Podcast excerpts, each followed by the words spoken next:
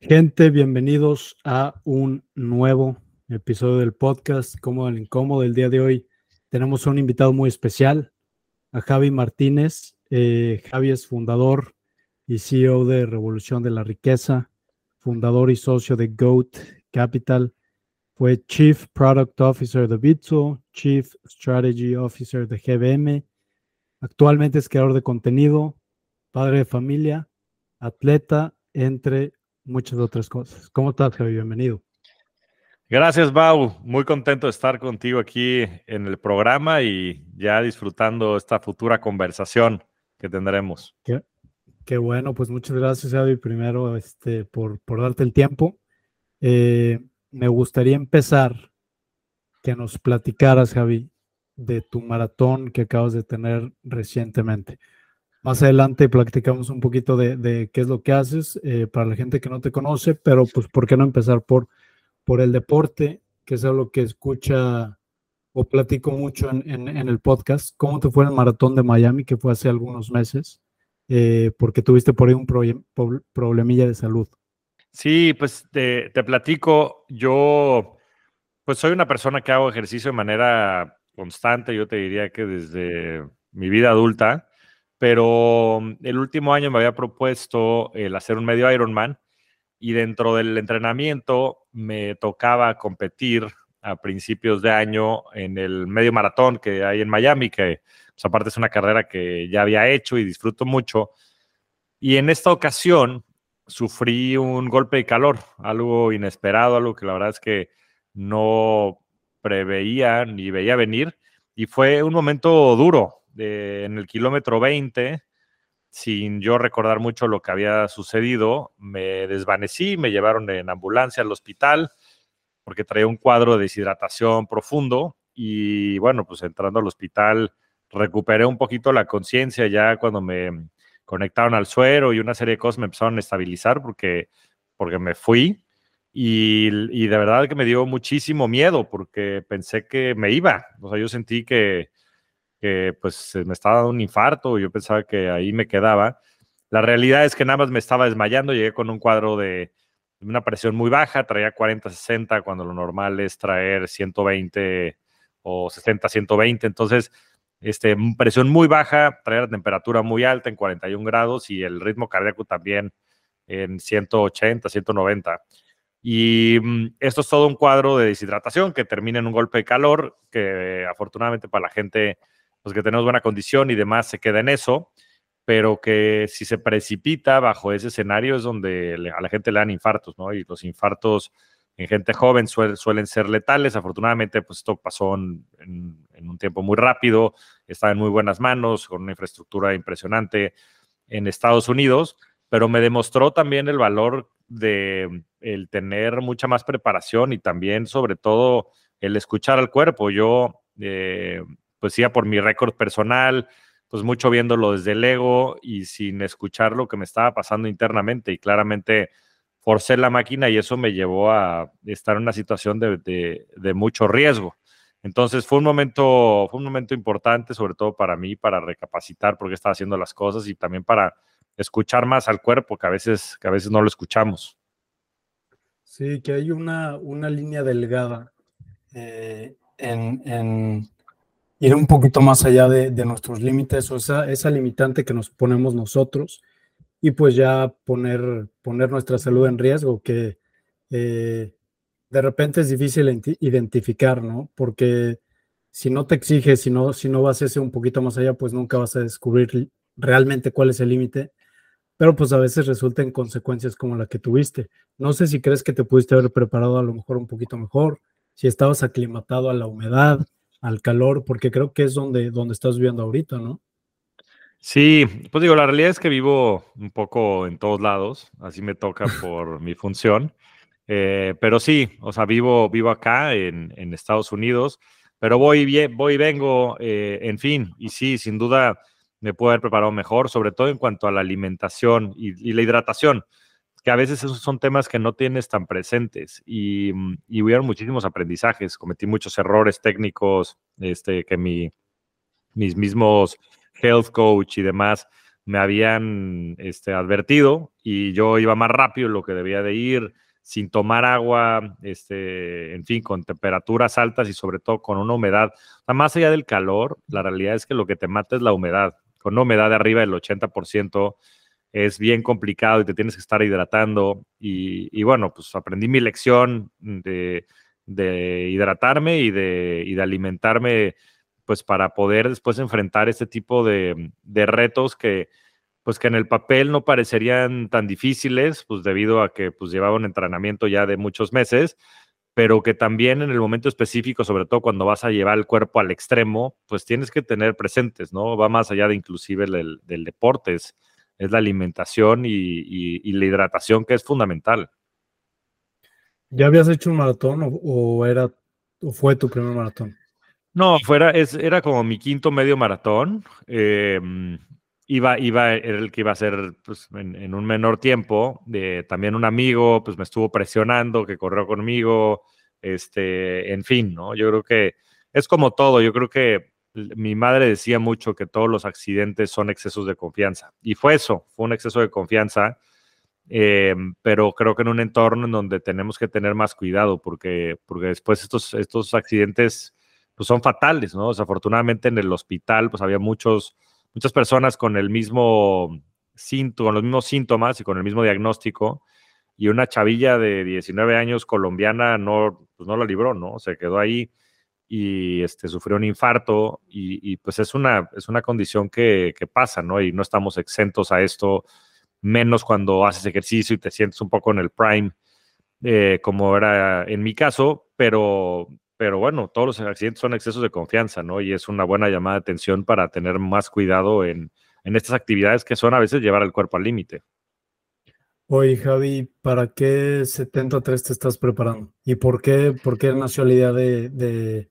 Del Ironman? No sé si fue consecuencia igual de la pandemia y locura de, de estar encerrado y quiero hacer algo, algo loco. Sí, esa es, una, es una buena pregunta, Mau. Fíjate que sí tiene un poco de, raíz en la pandemia. Cuando justo pegó la pandemia, eh, mis amigos y yo, pues como todos, ¿no? Nos dejamos de ver y, una de las maneras en las que encontramos ese convivio social era a través del deporte, porque yo les dije a, a todos mis cuates, les dije, ahora sí, bola de huevones, van a poder hacer ejercicio y vamos a hacer un concurso en el cual el que menos veces a la semana de ejercicio va a poner mil pesitos para la causa y a finales de año vamos a decidir en qué nos lo gastamos, en un viaje, en fin, ¿no? en, 2020 terminamos donando ese dinero y así lo hacemos todos los años.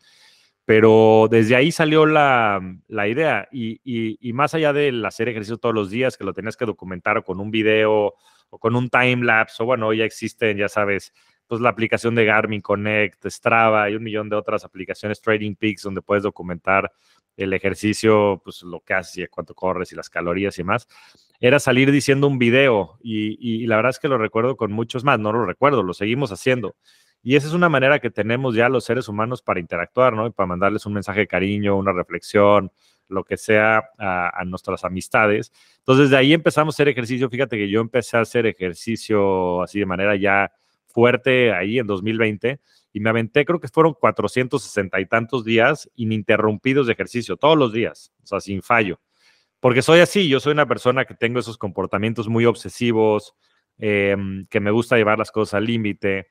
Y empecé a hacer ciertas carreras y después de empezar a dar a la bici, aquí la verdad es que en Estados Unidos es bastante fácil hacerlo y pues hay mar. Entonces dije, pues, ¿por qué no? ¿No? Eh, una de las personalidades que más me ha inspirado en cuanto al deporte y sobre todo temas de resistencia es David Goggins, este, que no sé si lo conozcas, pero es pues un verdadero titán, este, y creo que el mayor ejemplo de llevar las cosas al límite. Este cuate se avienta ultramaratones de 200 kilómetros y todo, habiendo tenido una infancia dura, ¿no? Entonces, me ha inspirado mucho y, quería hacer eso por tener un, reto personal pues que fuera más allá de lo que habitualmente hacía. Entonces salió eso, iba a ser el de Cozumel, que es en septiembre. Ahora se me atrasó un poquito el calendario, pero, pero bueno, ya, ya me recuperé. Acabo de hacer el medio maratón nuevamente aquí en Miami hace dos semanas. Diez días, ¿no? De hecho, el domingo pasado, ocho días. Estamos grabando el, lunes 10 de abril, lo hice el, el 2 de abril. y me fue muy bien y ya retomamos el paso. Entonces voy un par de meses atrasado, entonces estoy viendo ahora si me aviento el de Los Cabos, que es en noviembre, o me aviento el de Oceanside, que es este, en California, este, por ahí de, pues igual, creo que por estas fechas, es en febrero, marzo. Entonces, vamos un poco tarde, pero seguro. Oye, en este, ¿cómo te fue en este, en la revancha? No sé si llegaste con miedo de que te volviera a pasar lo mismo y a lo mejor te reservaste un poquito más. Este, pero ¿cómo te sentiste? ¿Qué paso llevabas? ¿Por qué? ¿Por cuánto ibas? Sí, mira, esta vez el objetivo era distinto, no ir a ir por mi récord personal. En el otro, pues lo hubiera terminado pues, en 1.40 y cacho. Em, esta vez lo único que quería era terminarlo. Me fue bien, lo hice en 1.57. Em, pues no, no fue mi mejor paso, pero mi, mi, objetivo era muy distinto. Mi objetivo en este era terminarlo en este, por ejemplo, además de muchas otras técnicas de hidratación que hice los días anteriores, que es algo que después la gente no, pues no es tan intuitivo. O sea, la hidratación no es necesariamente en el día, es un, es un proceso que puedes hacer desde días antes, inclusive lo que se conoce como el carb loading o pues eso, el, el pues sí, que comer o alimentarte muchos carbohidratos para tener energía para la carrera no es un tema que tengas que hacer la noche anterior, o sea, si no vas a tener una indigestión terrible y a ver cómo te va a ir con ese dolor de panza corriendo, este, o diarrea, ¿no? Si no es más bien un tema de, pues, irlo haciendo de manera gradual días antes. Entonces, estuve sobre todo con, con una dieta de hidratación muy importante y el día de la carrera, además de la hidratación que hice previamente, corrí con dos termos, o sea, yo corrí con dos termos de agua en las manos y iba hidratándome durante toda la carrera. Entonces, el objetivo esta vez era cumplirlo y pues agarrar un poquito más de confianza. Y ahora pues seguimos con el entrenamiento. Eh, ahora viene la bici, por ahí eh, me quiero echar un par de triatlones, eh, algunos acá, otros en México, pues hay unos muy buenos a mediados de año.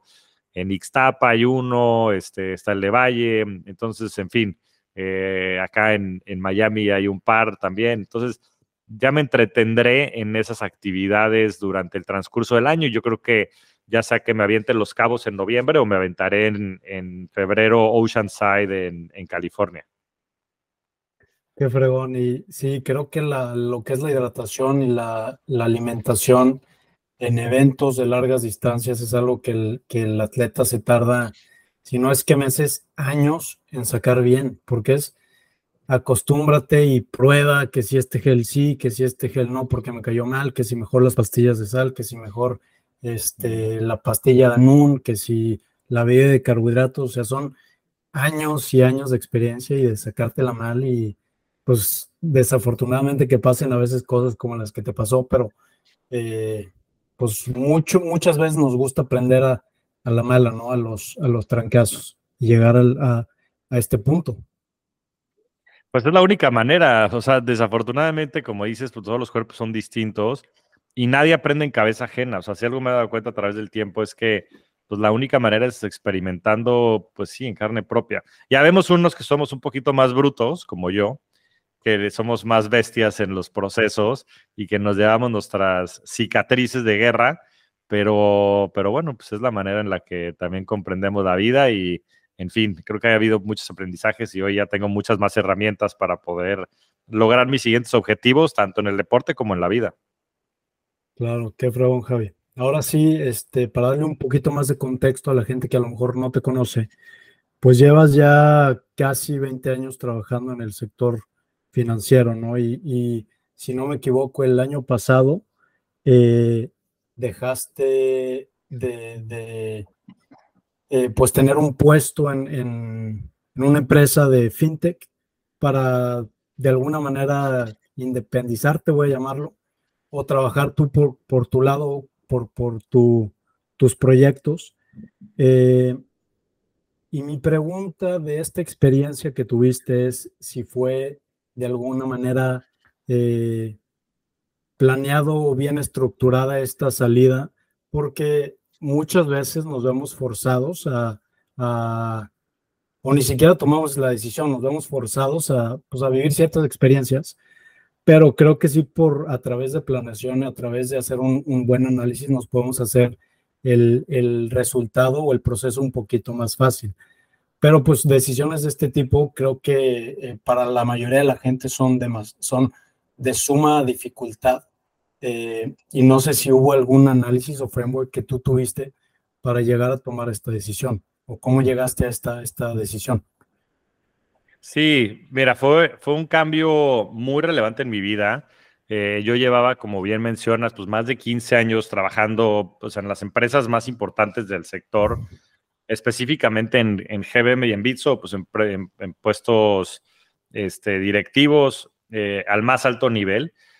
Y la realidad es que era una dicotomía absoluta, porque por un lado, pues yo proyectaba pues muchísima alegría y felicidad y en fin, ¿no? Eh, como todo, éxito profesional, bienes materiales y una serie de galardones que hoy la sociedad te recompensa. Pero por otro lado, pues yo estaba casi que cayendo en depresión, em, con muchísimos síntomas pues de ansiedad, eh, de, periodos de depresión, em, entre otras muchas cosas, ¿no? Y la realidad es que cuando te das cuenta, ¿no? Tiempo después, por qué lo estás haciendo, no, no es tanto el hecho de que seas el, la función, ¿no? Este, llámale el, Chief Product Officer, el Chief Strategy Officer, el emprendedor, el director general, em, sino es más bien la razón por la que lo estás haciendo. Y en mi caso, em, yo llevo yendo más de 30 años a terapia. Yo voy a terapia desde que tengo 5 o 6 años de edad y tratando sobre todo muchos mecanismos, inclusive de, pues, estados de alterados de conciencia. Eh, he tenido varias ceremonias de, ayahuasca, guiado y orientado, de psilocibina, eh, siempre con, con, fines introspectivos. Y, y pues a través de eso descubrí que la razón por la cual estaba yo buscando tanta validación externa era porque yo tenía un vacío eh, en, pues en, mi ser, ¿no? en, mi familia, en, la relación sobre todo con mi padre, quien murió cuando yo tenía seis años, pero quien, a quien dejé de ver cuando tenía dos. Y, y eso me había restado valía y había desarrollado una necesidad de reconocimiento y validación externa que me había hecho a mí, pues hacer múltiples cosas en mi vida, de las cuales la manifestación más clara era eh, pues estos, estos puestos de mucho renombre en instituciones eh, que, validaban en, función mi, existencia en este plano. Y, cuando caigo en cuenta de todo esto, pues es en una circunstancia pues también de muchísimo estrés, de mm, en un mercado en 2022, ya post, pues toda esta mm, subida y, y, burbuja, por llamarle así, también de todos los activos este, alternativos, de pues, muchas de las evaluaciones de las startups que se habían ido pues, a las estrellas y, en un contexto económico bien complicado. Entonces, digamos que se dio como el cóctel perfecto y, y la realidad es que estos eventos, por más que a veces pudieran ser o parecer planeados, son muchas veces pues, síntomas muy claras de las circunstancias de, cada persona. Y y para mí se presentó de manera un tanto súbita, no creas que fue tan planeado. Afortunadamente, yo siempre habría o he creado muchas eh, alternativas. Como buen inversionista, uno de los principios más importantes es la diversificación.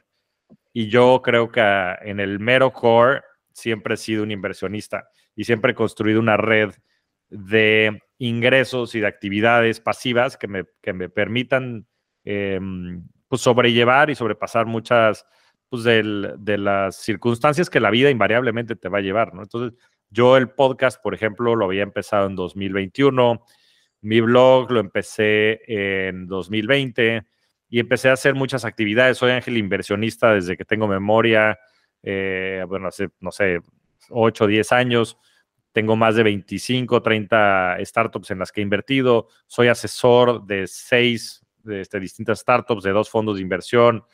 Eh, puse mi fondo de inversión en 2017 con unos amigos y tenía ya muchas actividades y entonces no fue tampoco difícil y, de cierta manera también te da un colchón el poder saltar pues al vacío, ¿no? Porque, porque muchas veces es dejarlo todo, es una carrera profesional a la cual le he invertido pues 16, 17 años eh, de mucho trabajo eh, en el que había construido una reputación y demás pero que mm, estaba construida sobre esta, este castillo de arena, que no tenía ninguna valía, porque era simplemente una forma de yo poder este, manifestar mi ego.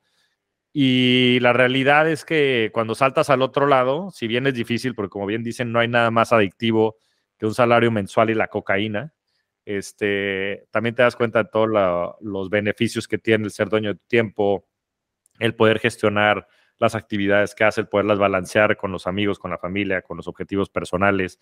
Entonces, afortunadamente pude caer en blandito del otro lado y ahorita muy contento emprendiendo este nuevo proyecto que se llama La Revolución de la Riqueza. ¿Qué era lo que, te detenía o era meramente como el, reconocimiento y el tener ese título de y que, todo el mundo te viera para arriba como wow, o sea, Javi, vean dónde está, vean lo que está haciendo, porque superficialmente o, de, un lugar externo, pues la gente te ve y, dice, Javi la está rompiendo, o sea, ve, ve, dónde está, ve lo que tiene, ve lo que está haciendo, pero pues la experiencia personal es, es otra, ¿no? ¿Qué era lo que te, te detenía nada más es ese, esa validación externa? No, pues es el conjunto de cosas. La verdad es que este, yo siempre he dicho, ¿no? Cuando, cuando pienses que, ay, la vida de tal es buenísima, pues qué envidia, ¿no? Este, o sea, si en verdad estás dispuesto a cambiar absolutamente todo lo que la otra persona está viviendo y no nada más lo que sale enfrente de los aparadores, porque a veces eso es lo bonito, ¿no? Pero detrás de, las cámaras, pues hay cosas bien crudas y bien, y bien feas, ¿no? Eh, y sacrificios muy importantes que la gente hace. Eh, pues recientemente pues, han salido como muchos este, periódicos, bueno, no periódicos, pero ahora Checo Pérez le están diciendo que si no había firmado, este, ya sabes, un, autógrafo para el hijo de un periodista que empezó a mentar madres en Twitter, y salió Leclerc también diciendo, el de Ferrari, que se paran afuera de su casa porque se enteraron cuál es su dirección. Entonces, o sea, si no sabes que la, privacidad de alguien que, que, adquiere ese tipo de fama es después su peor enemigo, y si no te das cuenta que muchos de estos bienes materiales son efímeros y que el día de mañana se van a acabar, y que el éxito, el dinero, la belleza, la inteligencia y demás se van a ir, y que en el momento en el que se vayan, si no aprendes a, dimensionarlos como lo que son, que, que, que simplemente son gadgets que te da esta vida, pero que no verdaderamente es lo importante, te vas a morir, o sea, te vas a morir cuando, cuando pues toda la belleza que tenías se empieza a convertir en vejez y te empiezas a dar cuenta pues que eso era un, este, un espejo de, cristal, ¿no? Y que, y que no era para siempre. Y lo mismo con el dinero. Y lo mismo con el éxito, porque invariablemente vienen, vienen las derrotas, ¿no? Al igual que en el ejercicio. O sea, yo estoy seguro que esa caída que tuve y ese golpe de calor me van a hacer mucho más fuerte. Pero en su momento mucha gente se queda ahí, ¿sabes? Mucha gente se queda en el golpe de calor, no vuelve a correr. Y, y, lo mismo es en la vida, ¿no? Y lo mismo es en todas estas retos que te pone la vida. Em, es bien difícil renunciar a ello porque se vuelve muy adictivo. Pero lo más importante es verlo como lo que son, ¿no? Entonces, o sea, el dinero y la, o sea, en fin, el, el poder tener bienes materiales y ganar dinero a través de este trabajo, pues es una bendición en sí, porque te da recursos para construir después otras cosas, ¿no? La misma reputación es, un, es, un, es una bendición, sin duda, si lo sabes usar bien, ¿no? Y eso te permite construir otras nuevas cosas. Pero si lo atesoras, como si eso fuera el verdadero significado de la vida, vas a morir, vas a morir 100 veces, porque, porque eso es finito y eso se acaba, el dinero se acaba, la vida se acaba, la intelectualidad se acaba, la vida misma se acaba, ¿no? Y a veces el riesgo este, que corremos de, de, no morir, justo lo que nos, a lo que nos inhibe esa, a ese poder vivir. Entonces, cuando te das cuenta del verdadero significado de las cosas, pues de repente no es tan difícil el cambiarlo, pero en su momento es muy doloroso porque rompes con identidades, ¿no? Y yo siempre había construido toda mi identidad personal, o sea, yo en mi familia, o sea, cuando ya se dice, oye, ¿tú quién eres? ¿no? Y es una pregunta bien profunda. Y el quién eres no es, la mayoría de la gente responde, no, pues yo soy financiero, ¿no? Y, y sí, es una parte de ti, pero es, necesariamente la más importante, es la que te gustaría que fuera, o es simplemente el canon que te ha tocado vivir, ¿no? Y este, el ritmo que te ha tocado bailar y lo que te ha impuesto un poco la sociedad. Y yo creo que es bien difícil que después la gente se cuestione esas cosas, porque lo haces como por automático. Y dices, ah, no, pues yo, o sea, este, ya sabes, estudié economía, entonces era normal que después fuera financiero y después fui escalando la escalada corporativa y después te das cuenta que estás viviendo, pues sí, en lo que la sociedad ha dictado, pero no necesariamente es lo que quieres. y la pregunta importante es esa, o sea, ¿es, ¿es lo que quieres? A diferencia de hace a lo mejor algún año o un año y medio, dos años, ¿qué contestarías ahorita si alguien te pregunta quién eres? A lo mejor hace dos años hubieras contestado, no, pues yo soy este financiero, he trabajado 17 años en el sector, este, tengo eh, mi fondo de, inversión, etcétera. Ahorita, ¿qué, contestarías? Es una muy buena pregunta. Em, yo creo que yo soy un impulsor de, la democratización de las finanzas y las inversiones. Creo que ese es mi rol. Más allá de lo que pueda jugar, a veces me ha tocado construir, eh, como fue en su momento en GBM, pues una plataforma para que millones de personas inviertan. ¿no? En, México había 200 mil personas que invertían hasta 2018. Y hoy en GBM hay más de 4 millones de, de inversionistas. ¿no? O sea, es una plataforma que ayudó a que el mercado creciera 20 veces en 5 años. En, en Bits un poco lo mismo, ¿no? Con otro tipo de activos. Eh, ya tienen más de 6, 7 millones de usuarios en toda la región de haber tenido, pues eso, un par de, de, cientos de miles de, de usuarios cuando, cuando entré. Y estoy muy orgulloso porque entre esas dos empresas he podido de manera indirecta ayudar a que más de 10 millones de personas puedan invertir ¿no? en, distintos activos.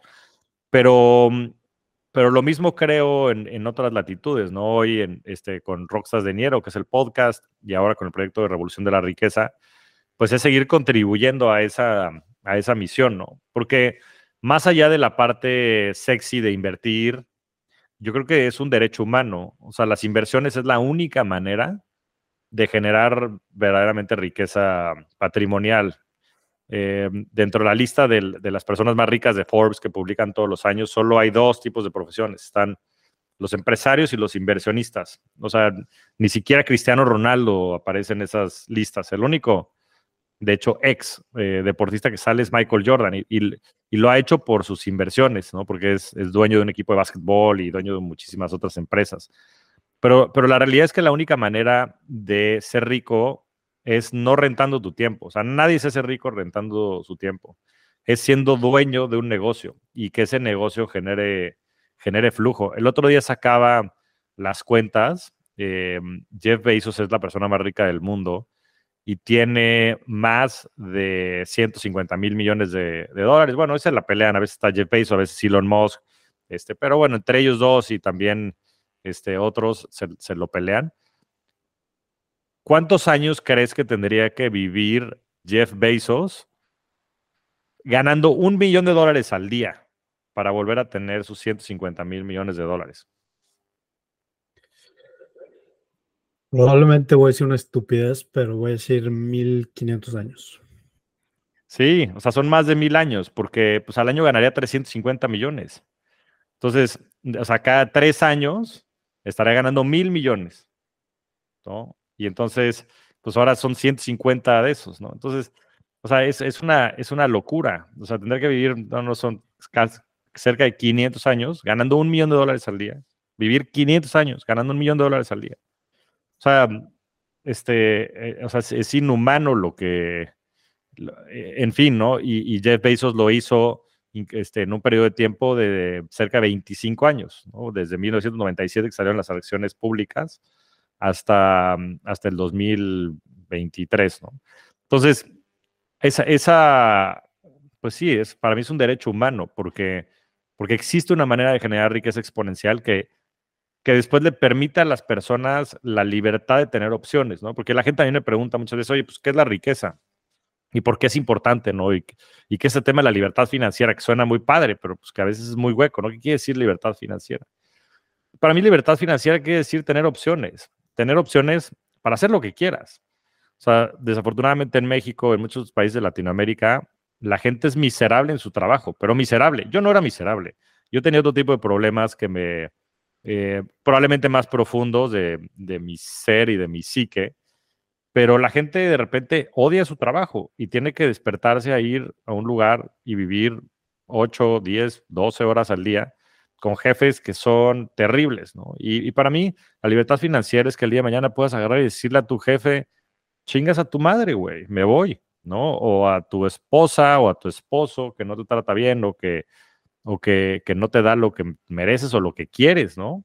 A tu país, inclusive, yo después veo tanta gente en México que dice, es que odio que el gobierno y le digo, pues vete, o sea, si no te gusta, pues ojalá que tengas las herramientas y la capacidad para irte, ¿no? Y, así con cualquier otra situación, ¿no? O sea, tener esas opciones, o si quieres viajar el mundo, ¿no? No nada viéndolo el lado negativo, sino el lado positivo. Si quieres este, emprender, ¿no? Necesitas dinero, o sea, el dinero es el recurso con el cual tú puedes comprar, o sea, que te compra esas opciones. Y, y desafortunadamente, pues muy pocas personas lo llegan a entender así. Y yo tuve la oportunidad, gracias a pues, que llevo 15 años invirtiendo, pues de poder dar un paso al costado, de poder analizar mi vida y decidir con calma y con los recursos suficientes qué es lo que quiero hacer. Y hoy todos los emprendimientos y todas las inversiones que estoy haciendo, las estoy haciendo con el dinero que gané desde hace 15 años. Y, y ojalá que todo el mundo pudiera tener esa óptica. Y eso es lo que me apasiona, ¿no? Yo, yo creo que yo soy un habilitador de opciones, ¿no? Viéndolo ya este, sin, sin el tema de las inversiones y conectando el punto A con el punto B eh, y respondiendo a tu pregunta de, quién soy hoy, yo soy un habilitador de opciones para la gente, para que la gente el día de mañana tenga más opciones y pueda decidir qué quiere hacer con su tiempo y con su vida desde las posibilidades y no desde las limitantes, que muchas veces esa es la realidad.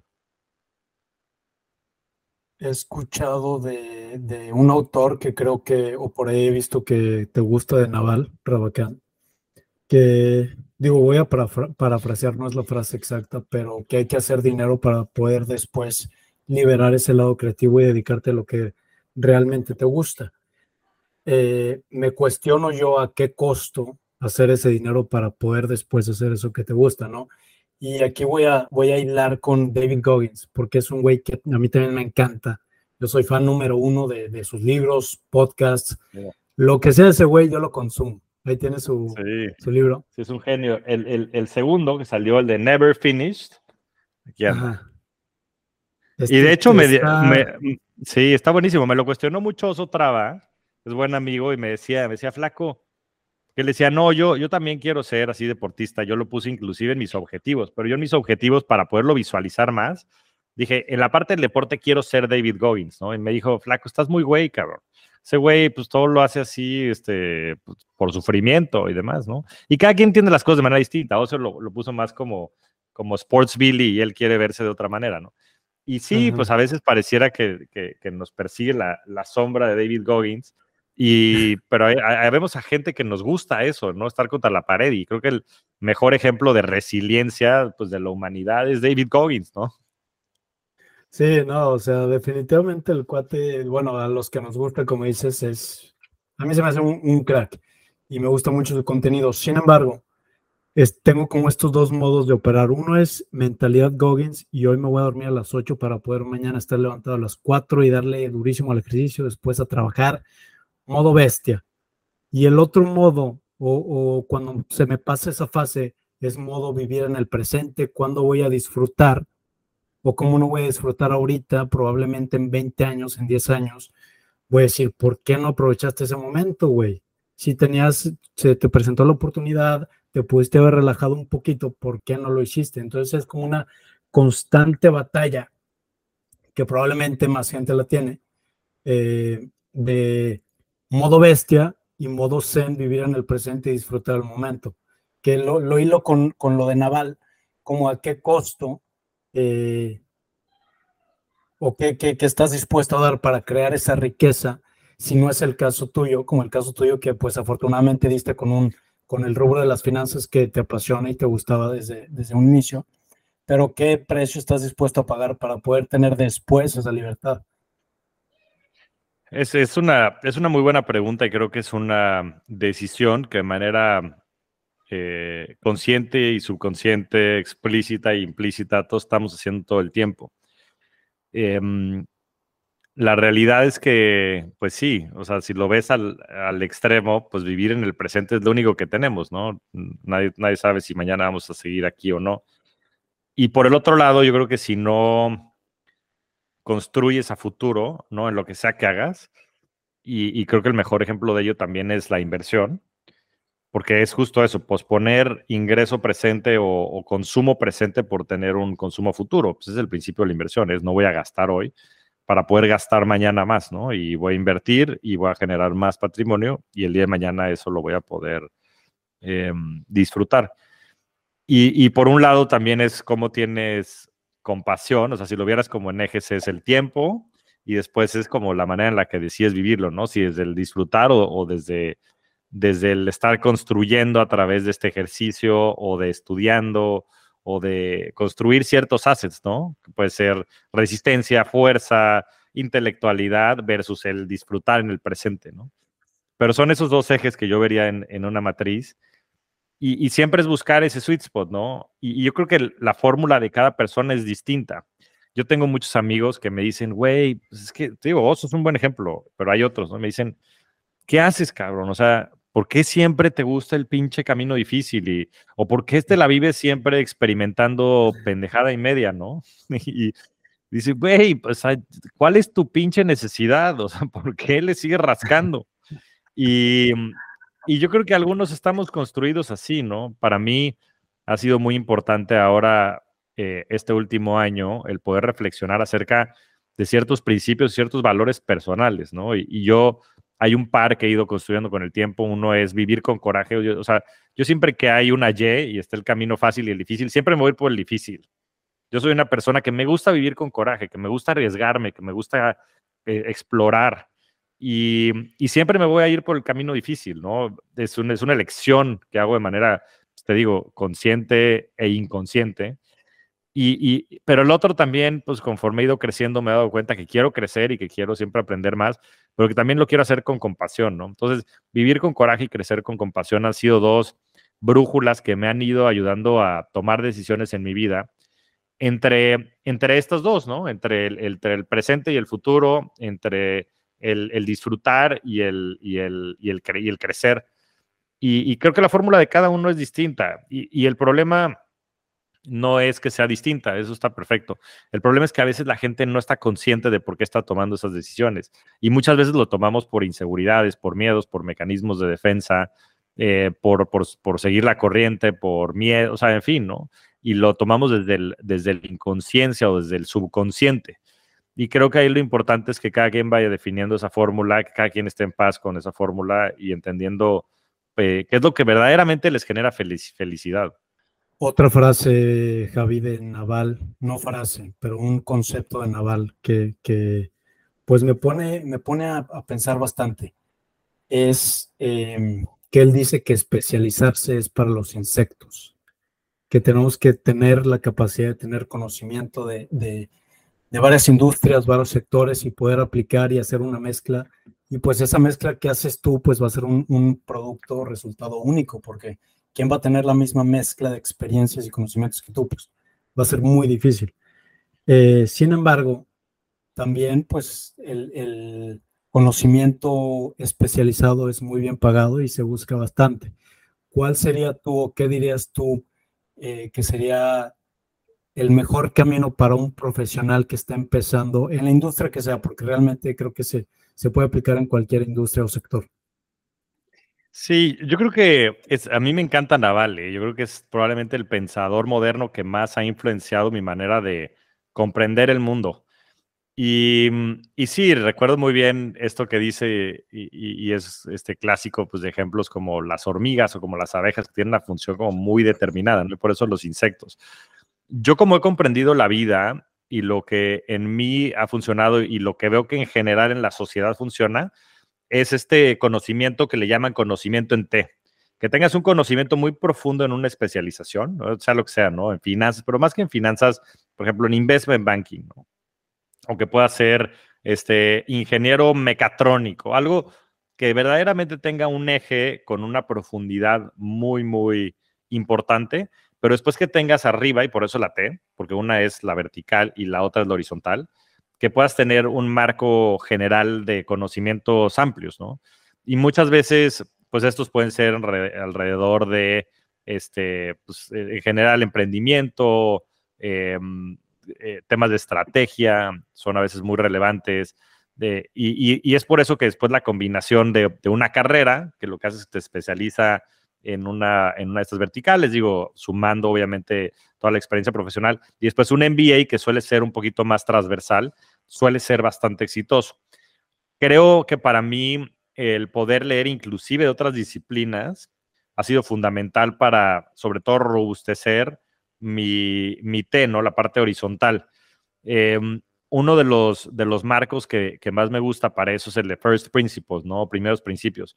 Va a ser muy difícil que puedas comprender pues, todo lo que existe allá afuera y todas las distintas disciplinas, teorías, pero si puedes empezar a dominar esa, eh, esos principios de la ciencia, esos principios fundamentales, como lo son la física, la filosofía, em, etcétera, te da muchísima más amplitud, porque no tienes que dominar específicamente este, temas de, mm, pues eso, de, eh, en fin, como muy conceptuales específicos de una de las tantas ramas de la biología, ¿no? Si te puedes ir a, la ley este, de la gravedad, por ejemplo, que es una ley de física con la cual funcionamos día y este, mm, creo que te ayuda a simplificar mucho la comprensión del mundo, ¿no? Pues hay simplemente pues, temas que, que, son leyes del universo y que eso, y, igual de la filosofía, o sea, entender a muchos de los filósofos y su comportamiento y las preguntas que nos hemos hecho por tanto tiempo, después te permite también construir en función de eso, ¿no? Uno de los mayores em, proponentes del tema de estos primeros principios es Elon Musk, ¿no? Y a él, siempre que le preguntaron de, oye, pues, ¿cómo es posible que tú estés haciendo coches eléctricos que tengan, pues, este rango, ¿no? De moverse tanto y, demás, o, este, ¿cómo es posible que quieras aterrizar a, eh, un cohete espacial si eso nunca se ha podido hacer? Y él empezaba justo por estos primeros principios de la física, ¿no? Decían, a ver, pues la primera es, mis ingenieros, al no saber que no lo pueden hacer, lo pueden hacer. Y suena como paradójico, pero a él le preguntaban, oye, ¿por qué los de Ford nunca pudieron hacer ese tipo de innovación? Decía, pues es que los de Ford pensaban que era imposible. Y si es imposible, por definición, no es posible. Entonces, el no saber que no lo puedes hacer es uno de los habilitadores más importantes que tienes, ¿no? Y mm, justo escuchaba ahora, ah, regresando al tema de Naval, un podcast que se aventó con Tim Ferris, que entrevistan a uno, pues es un, científico, filósofo, este, moderno, un pensador increíble que se llama David Deutsch, que de hecho aquí también tengo sus libros, son muy densos, pero son muy buenos. Y David Deutsch eh, lo entrevista en el podcast de Tim Ferriss, Tim Ferriss y Naval. Naval porque pues, ha estudiado muchos libros y estos conceptos que son un poco complejos, em, los, los simplifica, porque uno, una de las cosas que ha hecho David Deutsch es que fue de los que ha escrito más y creado más alrededor de la teoría del, del quantum computing, ¿no? de la computación cuántica. Y él dice que hay cuatro teorías que explican absolutamente todo en el universo, ¿no? Y dice, la primera es la, teoría del conocimiento, de cómo se, se crea el conocimiento, este, que, que también se conoce como la epistemología. La segunda es la teoría de la evolución, que de hecho pues han habido nuevas versiones después de la famosa de Charles Darwin. La última es de Richard Dawkins, que también es un autor buenísimo, que tiene un libro que se llama The Selfish Gene, que le recomiendo mucho a la gente. Ah, por cierto, los libros de David Deutsch se llaman The Fabric of Reality y The Beginning of Infinity. Los dos son excelentes, son lecturas un poquito densas, pero te ayudan a entender justo estos cuatro, conceptos, ¿no? Entonces, el primero es la, este, la teoría del conocimiento, la epistemología. La segunda es la teoría de la evolución. El tercero es la teoría de la computación, esto es básicamente, pues, cómo es que funcionan las computadoras, más el software que el hardware y cómo es que se crea este tema de lógica y de raciocinio, que al final del día también es exactamente lo que hacemos a nivel este, mental, neurológico. Nosotros lo que estamos haciendo al pensar es estamos haciendo computación en nuestro, en nuestro cerebro a través de la información que existe y de nuestro ADN y una serie de cosas. Y la última, que es la más compleja y a mí la que más, me cuesta trabajo porque es pues, lo, menos conocido, lo menos tangible, es la teoría del quantum computing. Y, de la, y de la mano de la teoría del quantum computing está la teoría del multiverso y una serie de cosas, pues que, que ya son un poco más abstractas, ¿no? Porque estás hablando de universos paralelos, este, y de otras muchas teorías que se pueden dar con el avance este, cuántico de muchas de estas tecnologías, ¿no? Y lo interesante es que a través de ellas y de la intersección de ellas, puedes básicamente eh, definir o comprender cualquier este, situación que suceda en, en, este plano, ¿no? Entonces, a eso me refiero con los primeros principios y tal vez una respuesta un poco larga a responder acerca del tipo de especialización que cada quien quiere, tener, pero yo creo que tienes que tener una, o sea, siempre tener un edge en algo en lo que tú seas el mejor en el mundo y el que más entiendas o comprendas un problema. En mi caso es el tema de las inversiones en un contexto como el de Latinoamérica, en donde creo que no se comprenden a ese nivel, que te digo, tiene mucho más que ver con temas psicológicos y conductuales, creo yo, y filosóficos y, y culturales que con temas, por ejemplo, técnicos financieros. Creo que tiene que más, que ver con eso. Y después una, una rama muy amplia de herramientas que te permitan después ponerlo en cuestión en cualquiera de los distintos ámbitos en donde lo puedes hacer. Te voy a cambiar de tema un poquito, Javi. Eh, mi generación y las generaciones de abajo creo que cada vez tenemos más miedo y estamos más asustados al compromiso de la familia. Y sé que tú eres padre, sé que eres un padre joven eh, por eso me gustaría escuchar qué, qué, qué, es lo que piensas y cómo te sientes. Pues de, de que tengamos este temor, ¿no? Eh, porque de entrada, pues los números no son favorables para casarte y pues formar una familia y no son favorables, me refiero porque eh, hay un gran porcentaje de matrimonios que pues desafortunadamente fracasan. Y creo que empezar con, con ese miedo ya de entrada no es nada bueno ¿Cómo sientes el ser padre, el tener hijos en el mundo en el que estamos viviendo en este momento? Eh, ¿Y qué, qué, le dirías a las generaciones que pues van un poquito más abajo que tú, que, que a lo mejor tienen esa, esa, ese miedo, ese miedito, esa, ese cuestionamiento de empezar o de lanzarse? Es, es, es una muy buena pregunta, Mau. Em, a ver, déjame, me echo, me echo mucho para atrás. Ahorita, el año pasado, dentro de mi proceso de redescubrimiento, por llamarle de alguna manera, em, fui a la India. Estuve en la India cerca de un mes y estuve dos semanas en un ashram de, de Osho, quien es pues este pensador de los 70s, 80s, eh, muy orientado pues, a todas las prácticas orientales, sobre todo la meditación y la reflexión. Mm, y, estuve escuchando muchas de, mm, de, sus cátedras y de sus pláticas, y en muchas de ellas hablaba de manera muy vocal en contra del matrimonio y de la, y de la familia, ¿no? Y creo que, creo que hay ciertos puntos que, que tienen razón, ¿no? Yo, nuevamente, ¿no? Desde el principio de estos primeros principios, eh, temas como la antropología, por ejemplo, cuando te, vas 5.000 años para atrás, antes de que existiera la agricultura y que existiera como la estructura de la familia moderna, la realidad es que pues muchas veces se tenían hijos en comunidad, ¿no? Y en, y en comunidad, pues la mamá no era necesariamente, o sea, la mamá la que formaba y desarrollaba al niño o el papá el que lo formaba y lo desarrollaba, los educadores no eran necesariamente los padres biológicos, ¿me entiendes? O sea, había una cultura en la cual, inclusive, o sea, pues eran polígamos, todo el mundo tenía sexo con todo el mundo. Es más, hasta se veía algo positivo cuando, cuando había una, una mujer embarazada, pues todos los hombres intentaban tener sexo con esa mujer porque pensaban que le estaban aportando esas cualidades que tenían, ¿no? Del, del guerrero, el que tal vez era este, pues una persona más intelectual, el que tal vez era bueno para, este, para cazar, ¿no? Lo que fuera, ¿no? Eh, y, después cuando nacían los hijos, pues inclusive pues entre las mismas eh, madres que estaban lactando y demás, pues todos le daban un poco de comer al, al niño y todos lo cuidaban. Y, y, las personas que tenían la vocación de desarrollar sabes, este, y formar a los niños, entonces actuaban como esos formadores, pero no necesariamente eran los que eran los padres biológicos.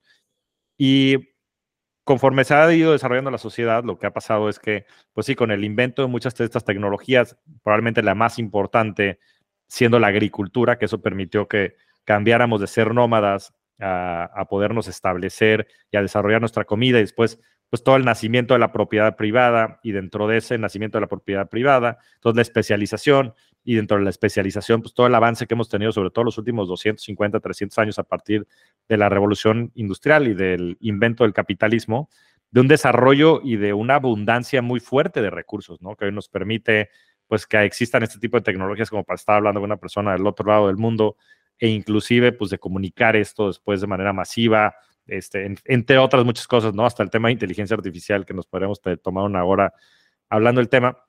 Pero lo que voy con esto es que pues sí, el, el, constructo, el, social construct de, la familia o esta construcción eh, social que es simplemente una idea que nosotros hemos eh, generado y que creo que ha, sido, ha estado muy influenciada también por, por otras instituciones como la religión, las naciones-estado y demás que nos han ido encajonando a, pues eso, a casarnos, a tener hijos y a seguir un, un rumbo o sea, yo, yo felicito mucho que la gente lo cuestione. O sea, parto de esa base, ¿no? Porque después la peor tragedia es los que traen a niños al mundo y después pues no los pelan, ¿no? Y están ahí los niños, y digo, todos los niños sobreviven a sus papás, eso es invariable, pero, pero qué desafortunado porque desde la inconsciencia, pues el niño va a desarrollar un montón de traumas y, en fin, seguramente va a vivir momentos que no son los mejores, ¿no? Y, lo que pasa es que como nuestro rol en la sociedad es casarnos y tener hijos, porque eso es lo que la gente hace y eso es lo que nuestros papás hicieron y eso es lo que nuestros abuelos hicieron y demás, pues ha generado también un montón de tragedias, ¿no? De niños que de verdad crecen pues con unas figuras que, o sea, no, no están remotamente cerca a poder ser los educadores o los formadores que necesitan. Entonces, te digo que desde un lado lo veo muy bien. Yo creo que son como estos péndulos, ¿no? Y el péndulo, pues nunca para en el punto medio, ¿no? Siempre va de un lado al otro. Y ahorita estamos en estos pendulazos muy fuertes, ¿no? El tema, pues, por ejemplo, toda la, manifestación de, la necesidad de equidad de género por parte de las mujeres, sobre todo en Latinoamérica, específicamente en México, con el tema este, del Día de la Mujer, ¿no? El, el 8 de marzo y las manifestaciones que hacen y, la violencia que a veces se genera en ellas, pues es un pendulazo. Y, no es que esté bien o esté mal, es que es lo que necesitamos. O sea, necesitamos un pendulazo para poder regular entonces toda la cantidad de inequidad y de injusticias que ha habido por tanto tiempo. Y esa es, la, que, esa es la manera en la que han encontrado las mujeres de, de buscar y de exigir esa equidad, ¿no? Que les ha generado tanto sufrimiento este, por tantos años. Y yo creo que lo mismo pasa en temas de, los niños y, del mismo matrimonio. Pues, hoy ves que más del 50% de la gente se divorcia, lo cual me parece natural. O sea, yo no, yo no necesariamente estoy de acuerdo en, el, en, la monogamia, ¿no? ¿no? No creo que todos hayamos nacido especialmente para ser monóganos toda nuestra vida. Hay ciclos. Y está muy bien las personas que, que encuentran a su alma gemela y se quedan con ellos para siempre. Este, pero están también bien otras personas que simplemente quieren compartir su, vida con, otros seres, ¿no? Y de la misma manera creo que con los hijos, eh, tener un hijo es un compromiso bien fuerte, porque tener un hijo es, es para siempre. Y, y, qué bueno que la gente lo esté pensando y se lo esté cuestionando. Ahora, por otro lado, creo que existe mucha em, necesidad de alimentar al yo, ¿no? Mucha eh, mucho tiempo para, para nosotros mismos y para invertir en nosotros y para crecer en nosotros. Y también eso lo festejo, o sea, la gente que, que dice, no, pues yo prefiero viajar el mundo en vez de tener hijos y pues, no voy a desperdiciar mi tiempo para, o mi vida eh, manteniéndolos o lo que fuera, eh, también lo respeto. En, en, mi propia experiencia, el poder tener una familia, pues es el mayor regalo que te da la vida, porque, porque el, porque el cuidar de otros y el, eh, eh, el tenerlos ahí presentes como ese reflejo de que la verdadera felicidad está en el dar, en el poder crear para los demás y poder ayudar a los demás, que ahí yo he encontrado una fuente de felicidad y de amor eterno, es el mejor regalo que he tenido. Y, y creo que la mejor manifestación de ello es, son los hijos. Y si bien, pues sí, es difícil y te quitan tiempo y te consumen tiempo y dinero y este, lloran y, este, hacen berrinches y otras muchas cosas, pues también te, das cuenta de primera mano del impacto que puedes tener en la vida de los demás, ¿no? Entonces, para mí ha sido un gran regalo, yo más allá de compartir esto con, mis queridos y pequeños hijos, em, también ha sido una gran muestra de, del verdadero regalo que es la humanidad y del verdadero regalo que, está en, dar más allá de recibir y lo, tanto que puedes aportar a la humanidad y a la sociedad este, cuando, te das cuenta que tienes ese superpoder, ¿no? De poder influir la vida de los demás. Javi, este, para cerrar, platícame rapidísimo cómo es un día en tu, en tu vida, qué es lo que haces. No si tienes una, rutina estructurada. Eh, si la tienes, ¿cómo se ve? Por supuesto, yo creo que eso es lo más importante. Yo creo que es el hack más importante de productividad que cualquier persona puede tener. Eh, todos los días me levanto a las 6 de la mañana. Lo primero que hago todos los días es meditar. Tengo 20 minutos apartados, lo tengo hasta en mi calendario. Eh, después de meditar, salgo a hacer ejercicio por lo menos una hora, dependiendo del día, hago más, menos, porque a veces hago gimnasio, a veces corro, a veces hago hikes, otro tipo de actividades. Después de eso regreso y escribo por lo general, por lo menos media hora. La verdad es que escribir también ha sido una herramienta que descubrí hace no mucho, pero que me ha servido sobre todo para desarrollar mucho mi, mi lado creativo. Después desayuno, me baño y demás, empiezo mi día. Mi día por lo general lo empiezo, o sea, por mi día me refiero a mi parte profesional. Lo empiezo a las 9, 10 de la mañana. Em, tengo una aplicación que me bloquea cualquier tipo de mensajes y de social media de 10 de la mañana a 6 de la tarde. Se llama Opal, O-P-A-L. Es una maravilla, úsenla. La verdad es que también como hack de productividad es increíble. Y después por las noches también tengo una rutina em, en la cual hago otro tipo de actividades. Este, a veces hago chikung, que es algo para mover la energía del cuerpo. Eh, a veces también cuando puedo lo hago en la mañana. Tengo una sesión de meditación también en las noches. Este, y también, eh, sobre todo, lo que hago es journaling. Eh, uso un, mecanismo de Sahil Bloom, que es un este, también creador muy bueno, que le, le, llama el One One One, en el cual simplemente pongo todos los días antes de dormir, bueno, y leo, leo en la noche y después, este, antes siempre de dormir, lo último que hago es pongo un win del día, lo que sea que haya hecho que me haya hecho ganar el día. Lo segundo es pongo algo de lo que de lo que se me ha complicado en el día, entonces cualquier problema que haya tenido o este área de oportunidad también lo, pongo de manera explícita. Y el último es un agradecimiento.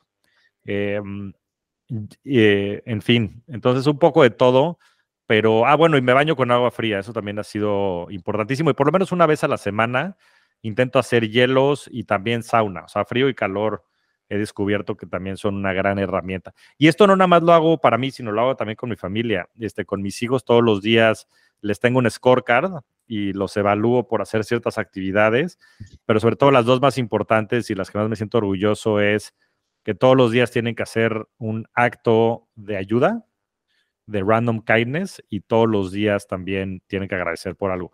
Y te das cuenta, ¿no? Como el Thanksgiving y muchas veces inclusive este, prácticas que teníamos de, agradecer, este, tales más asociadas a la, a la religión, pues también son muy poderosas, ¿no? El agradecimiento es una de las prácticas más poderosas. Yo lo hago en las meditaciones también, agradezco, este, y después lo hago en el journaling. En, en las meditaciones me agradezco a mí, agradezco a las personas que me ayudan y agradezco también las áreas de oportunidad o los momentos difíciles, porque el resignificarlos te hace ver la vida con un lente distinto. Entonces, esas son algunas de las, de las prácticas que yo uso para, para mi vida. Pero fíjate que viendo tu contenido a veces y este contenido de que si Andrew Huberman, Tim Ferriss, eh, es abrumador el, el, que haya disponible tantos hacks porque me siento que tengo que hacer todo y me vuelvo loco porque ya me desperté un poquito tarde, entonces ya no medité y luego el que si el ejercicio, que si la, la comida, que si el, este, pues todo lo que, lo, lo, lo, que hay disponible para usar, ¿no? Y a veces es, puede ser abrumador. No sé, a veces de repente sientes que te pasa.